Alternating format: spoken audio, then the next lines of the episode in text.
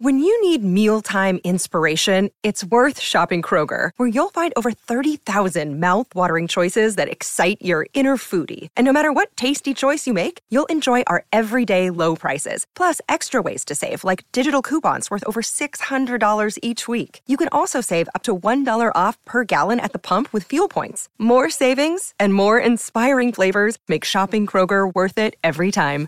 Kroger, fresh for everyone. Fuel restrictions apply.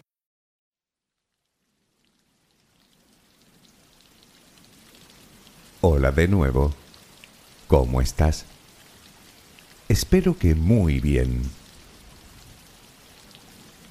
Como habrás comprobado, el esoterismo no es un tema que yo suelo tocar mucho en mis audios.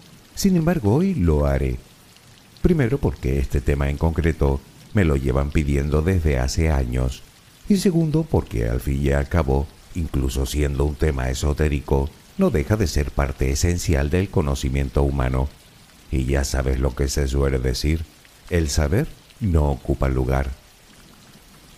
No obstante, hay que tener en cuenta que para muchas personas el tema que nos ocupa hoy no es exactamente esoterismo, sino ciencia antigua que nos ayuda a entender el universo, lo cual no carece de sentido si lo analizamos en profundidad y desde un punto de vista puramente histórico. ¿Qué quiero decir? Bueno, yo te lo cuento y tú sacas tus propias conclusiones. Aunque tengo la impresión de que quizá no es precisamente lo que esperas oír.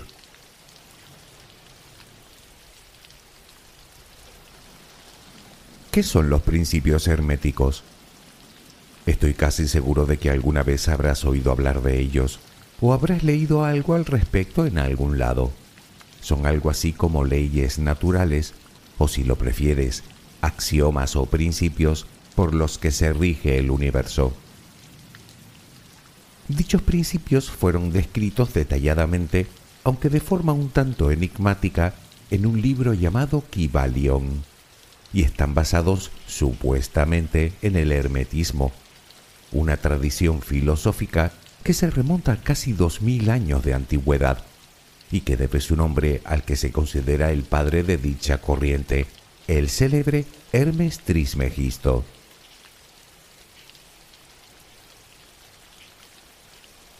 No obstante, y para ir aclarando cuestiones, no fue Hermes Trismegisto quien escribió el Kybalión.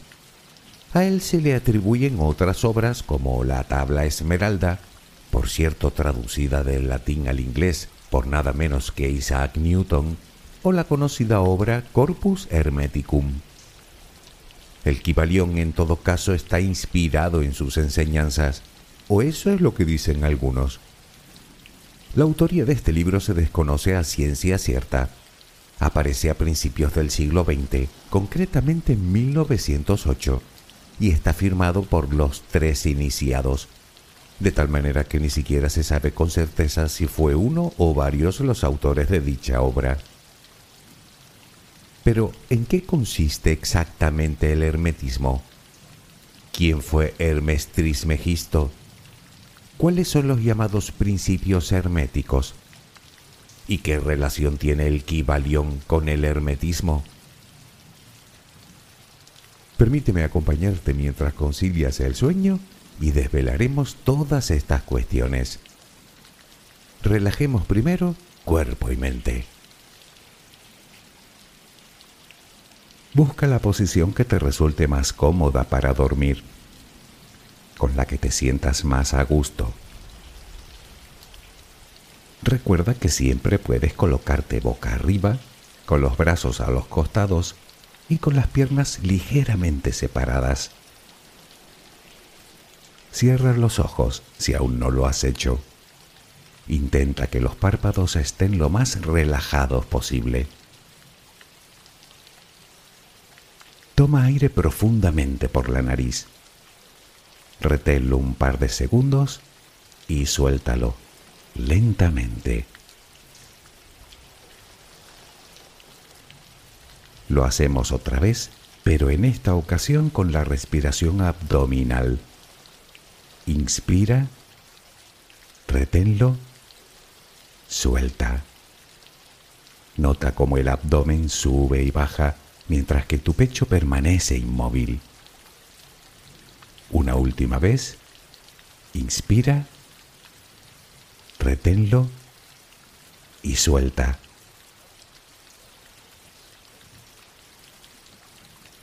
Ahora intenta visualizar el aire que inhalas como si fuera luz.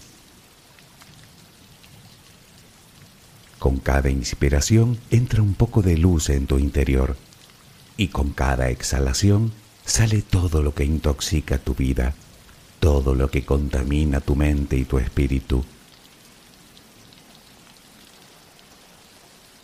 Inhalas luz, exhalas malos pensamientos, preocupaciones, estrés, ansiedad.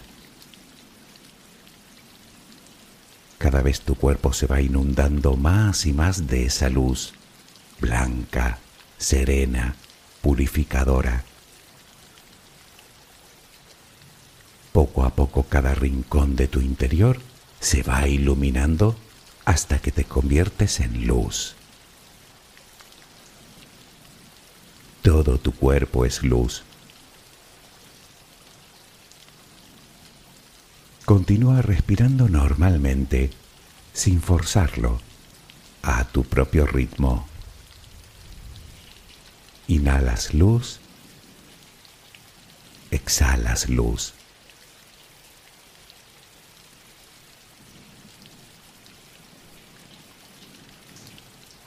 Ahora comenzaremos a relajar todo nuestro cuerpo. Empezamos por los pies. Nota cómo se relajan. El pie derecho. El pie izquierdo.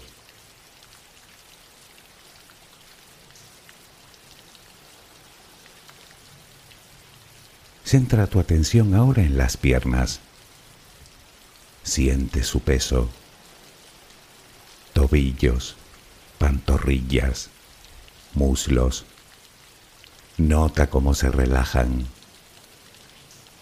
Pierna derecha. Pierna izquierda. Ambas quedan completamente relajadas.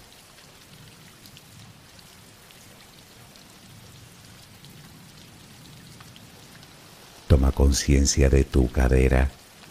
Sientes cómo se relaja, cómo se relajan tus glúteos.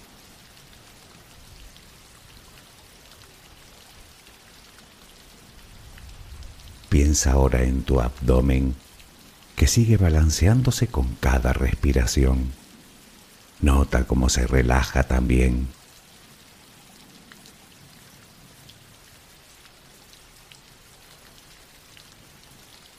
Pecho que permanece inmóvil también se va relajando.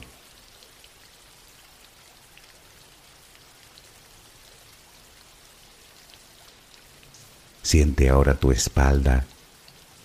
Sientes que cada vez pesa más y más. Desde la cadera hasta el cuello, todos los músculos de la espalda quedan completamente relajados. Notas como ya no hay tensión en ella.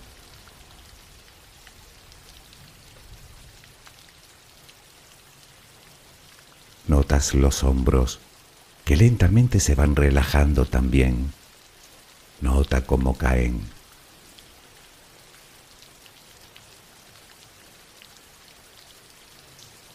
Presta atención ahora a los brazos. Tu brazo y antebrazo derecho tu mano derecha, los dedos de esa mano. Todo queda relajado.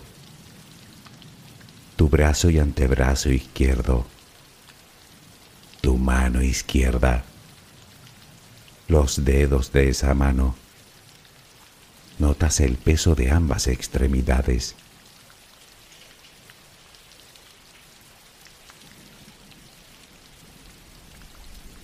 Dirigimos ahora nuestra atención al cuello. Visualízalo.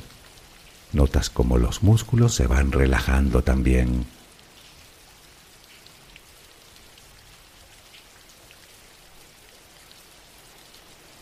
La mandíbula, las mejillas, los labios, la frente, el cuero cabelludo. Todo queda completamente relajado.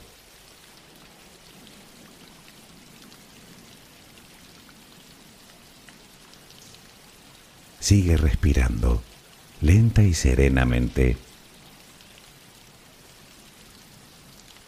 Con cada respiración sientes como tu cuerpo se va relajando más y más.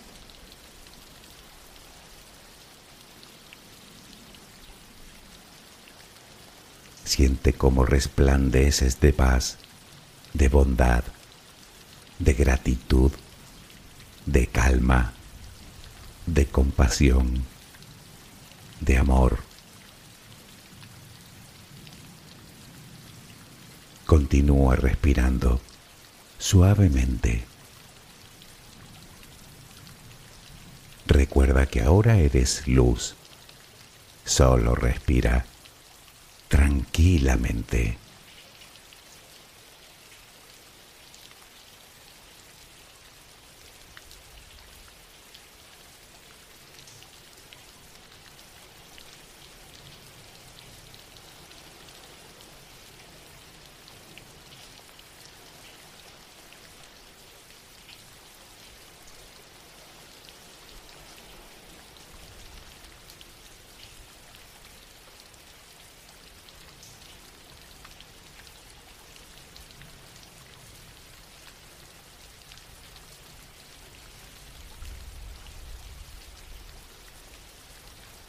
Para empezar por el principio, intentemos primero desvelar la figura de Hermes Trismegisto, conocido también por el sabio egipcio.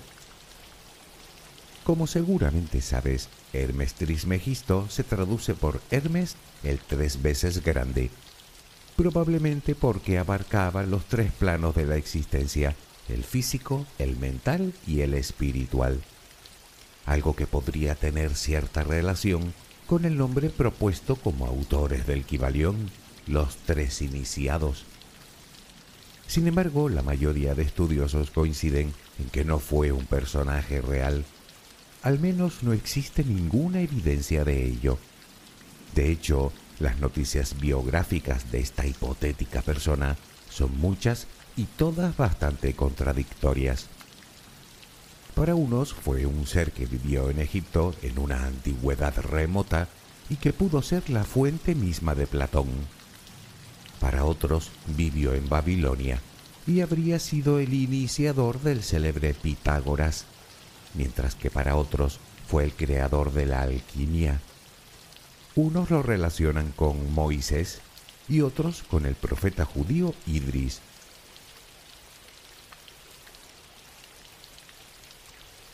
Todo parece apuntar que Hermes Trismegisto es más bien la unión entre dos dioses de culturas distintas. Por un lado tenemos el dios helénico Hermes y por otro el dios egipcio Yeuti, o como lo llamaban los griegos, Tot, dios de la sabiduría, patrón de los magos y considerado también el guardián y escribiente de todo el conocimiento de los dioses. Según parece, ese sincretismo tomó cuerpo con los primeros cristianos. De hecho, Clemente de Alejandría, que vivió en el siglo II de nuestra era y que fue el primer miembro notorio de la iglesia de Alejandría, ya afirmaba que los egipcios poseían 42 escritos sagrados que contenían toda la sabiduría de los sacerdotes egipcios, textos que interrelacionaban lo material y lo divino.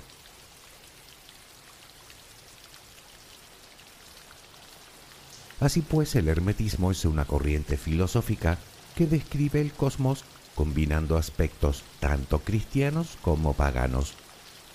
Surgió en torno al siglo II de nuestra era bajo la dominación romana de todo el Mediterráneo, incluido Egipto, como un intento de unir el pensamiento místico egipcio con la racionalidad griega y en cierto modo con el monoteísmo judío todo ello con una base en el platonismo y en el estoicismo de Zenón, ambos filósofos que vivieron entre los siglos IV y III antes de nuestra era.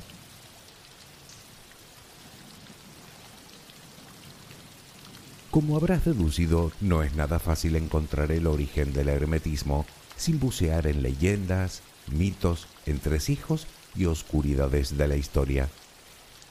Lo que sí parece claro es que el hermetismo es lo que viene a ser una compleja amalgama de antiguas corrientes de pensamiento, según algunos, creado por hombres instruidos en el platonismo que, insatisfechos con las explicaciones existentes del origen del cosmos, de la vida y del propio hombre, trataron de construir sobre esa base una nueva religión filosófica que aportara una explicación más satisfactoria de la creación al menos para ellos.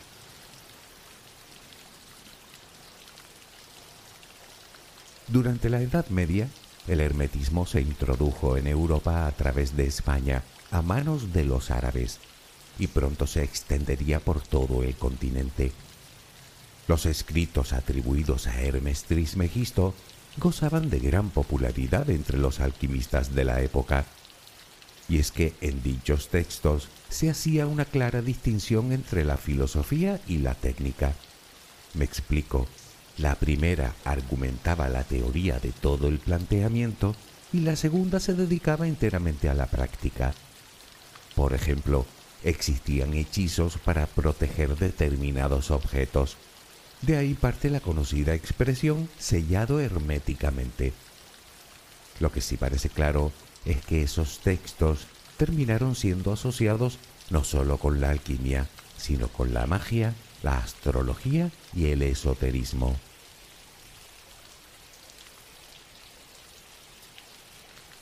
La pregunta es, si Hermes Trismegisto no existió, ¿quién escribió las obras que se le atribuyen? Buena pregunta, nadie lo sabe. Tal vez sean textos antiguos inspirados en la obra de un sacerdote egipcio llamado Manetón, que vivió precisamente también en el siglo III antes de nuestra era, casualmente al comienzo del periodo helénico de Egipto.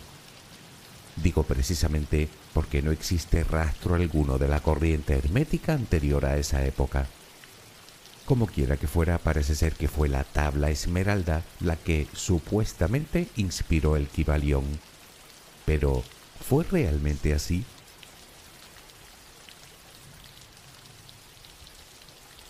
La tabla esmeralda es un texto alquímico y como tal completamente críptico, cuyo propósito es revelar el secreto de la sustancia primordial y sus transmutaciones. Todo esto te sonará de cuando hablamos de la alquimia, que hacíamos referencia a la piedra filosofal, esa sustancia que convertía cualquier metal en oro. Pues bien, resulta que la tabla esmeralda aparece por primera vez en textos árabes medievales. Antes de eso, no existe evidencia alguna de tal manuscrito. Por lo tanto, la pregunta es, ¿tiene algo que ver el Kibalión con la corriente filosófica llamada hermetismo y con la tabla esmeralda? Pues me temo que no mucho. Pero entonces, ¿de dónde sale el Kibalión? Bueno, primero hablemos de los siete principios de los que habla y luego lo veremos.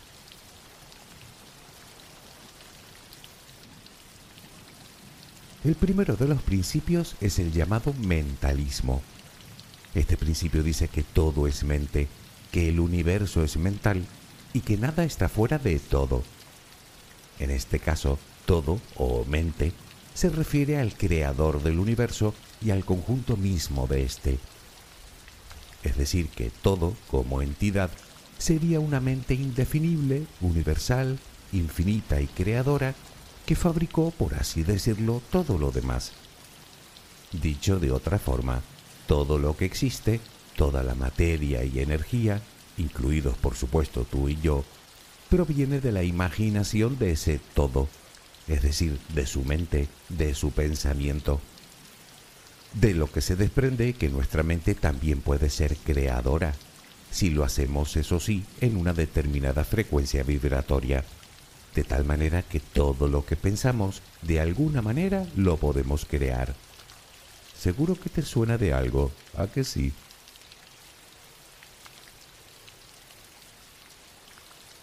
El segundo principio es el de correspondencia. como es arriba, es abajo, como es abajo, es arriba. Este principio establece que existe una total correspondencia, o si lo prefieres, una armonía entre el plano físico, el mental y el espiritual.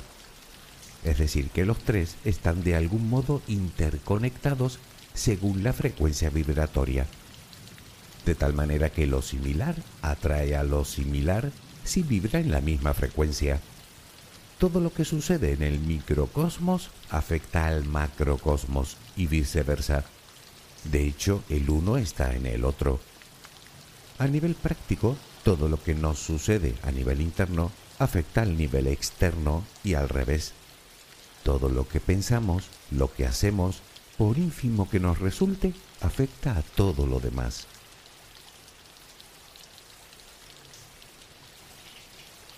El tercer principio es vibración. Nada está inmóvil, todo se mueve, todo vibra. De nuevo hacemos referencia al plano físico, mental y espiritual. Lo único que diferencia a un plano de otro es la frecuencia vibratoria. Desde el espíritu, que es la manifestación de una frecuencia vibratoria muy alta, hasta la materia, que vibra en una frecuencia más baja, pasando por la mente, que vibra en una frecuencia intermedia. Según este principio, nuestros pensamientos, nuestras emociones y sentimientos, nuestros deseos, nuestros impulsos, son simples estados vibratorios. Entre más se acerquen a la bondad, por así decirlo, mayor será su frecuencia vibratoria. Digamos que se encontrará en un nivel superior.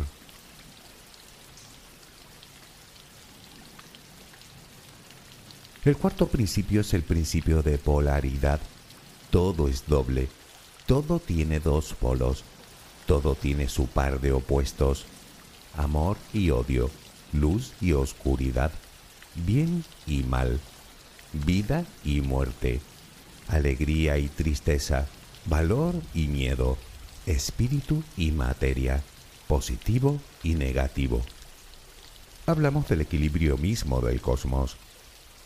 Obviamente también está relacionado con la frecuencia vibratoria, de tal manera que todo viene a ser lo mismo, solo que con grado vibratorio distinto. Y como los extremos se tocan, todo puede cambiar de un polo a otro.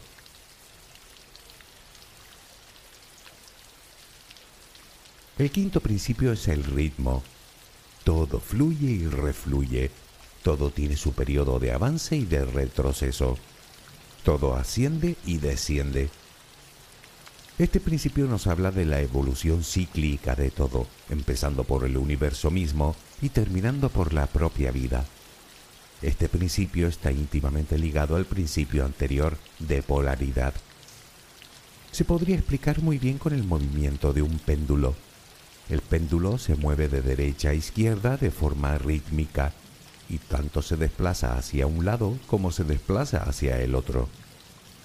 Nada permanece eternamente, ni la vida, ni las civilizaciones, ni nuestros estados emocionales o mentales. Todo cambia. Este podría ser el principio que le daría sentido a todo lo demás. Todo lo que empieza acaba para luego empezar de nuevo.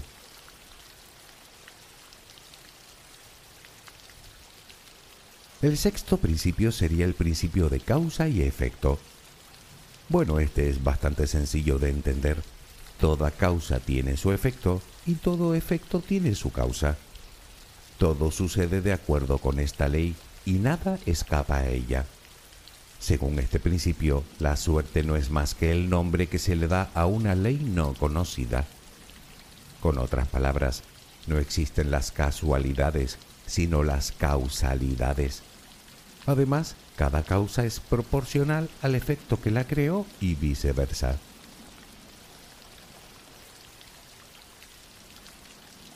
El séptimo y último principio es el principio de género. La generación existe por doquier. Todo tiene sus principios masculino y femenino. La generación se manifiesta en todos los planos. Hay que decir que en este caso el género es un concepto que va mucho más allá de la sexualidad. hablamos de la creación misma. Ambos géneros se atraen para continuar existiendo. En cada uno de los planos, material, mental y espiritual, lo femenino busca la unión con lo masculino y al revés. Lo masculino o la energía masculina es la creadora y lo femenino o energía femenina es la generadora, de tal manera que terminan uniéndose con el fin de crear algo nuevo.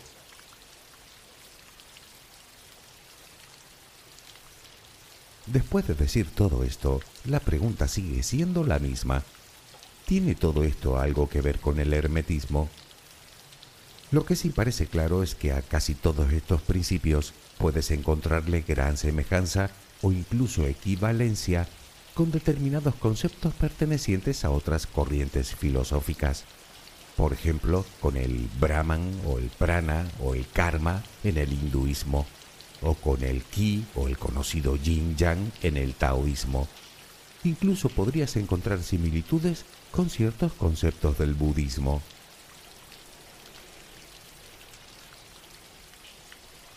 Si seguimos buscando similitudes, no podemos obviar la ley de acción-reacción de Newton, que dice que toda acción recibe una reacción opuesta y de igual magnitud. Además de todo esto, es cuasi evidente que quien escribió el Kybalion tenía conocimiento de los trabajos de Maxwell. Como sabes, el científico que vivió en el siglo XIX y que unificó por primera vez la electricidad, el magnetismo y la luz como manifestaciones distintas de un mismo fenómeno. Un hecho que sentaría las bases que más tarde dieron lugar a la relatividad y a la mecánica cuántica. No olvidemos que el Kybalion fue publicado en 1908, solo siete años antes de que Einstein publicara su teoría de la relatividad general en 1915.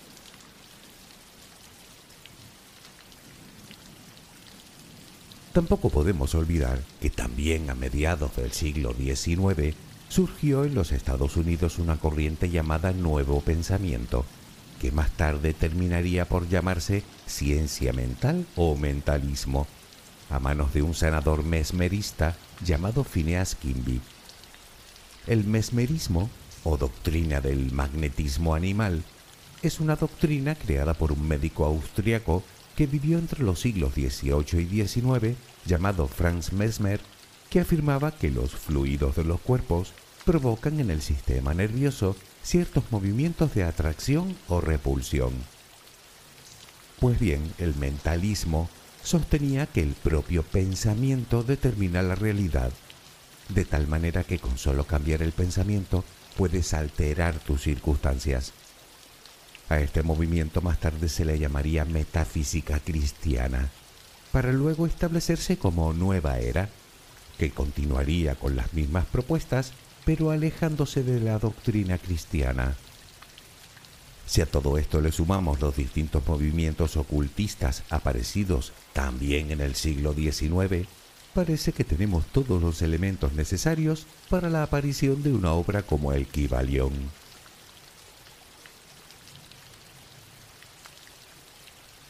La pregunta es, ¿qué podemos sacar en claro de todo esto? Pues para empezar, que el hermetismo no es exactamente lo que nos han contado. Parece ser que empezó siendo un sistema de creencias influenciada por la mezcla de varias corrientes filosóficas y místicas que trataba temas como la naturaleza de lo divino, el surgimiento del cosmos o el bien y el mal, y que tomó su forma definitiva durante el cristianismo primitivo. Durante la Edad Media pasó a ser una de las principales referencias para los alquimistas. Luego, con el tiempo, se fue desvirtuando, reinterpretándose una y otra vez, hasta convertirse en una especie de saco en el que todo cabe.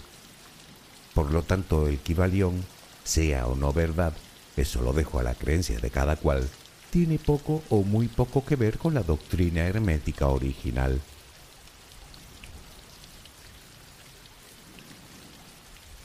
Tal vez hubieras preferido que te contara otra cosa, como por ejemplo que todo esto es ciencia ancestral dictada por nada menos que los antiguos dioses, o por algún tipo de ser o seres superiores, conocimientos que tienen muchos miles de años de antigüedad y que han sido custodiados a través de los siglos por sectas secretas y ocultados al común de los mortales por no sé qué clase de misteriosa conspiración. Bueno, que cada cual crea lo que quiera. ¿Sabes lo que creo yo? Que si lo planteara de esa manera, no me cabe ninguna duda de que tendría muchísimas más visualizaciones. no sé, ahora que lo pienso, igual debería planteármelo. en fin, espero que mañana tengas una maravillosa jornada. Que descanses. Buenas noches.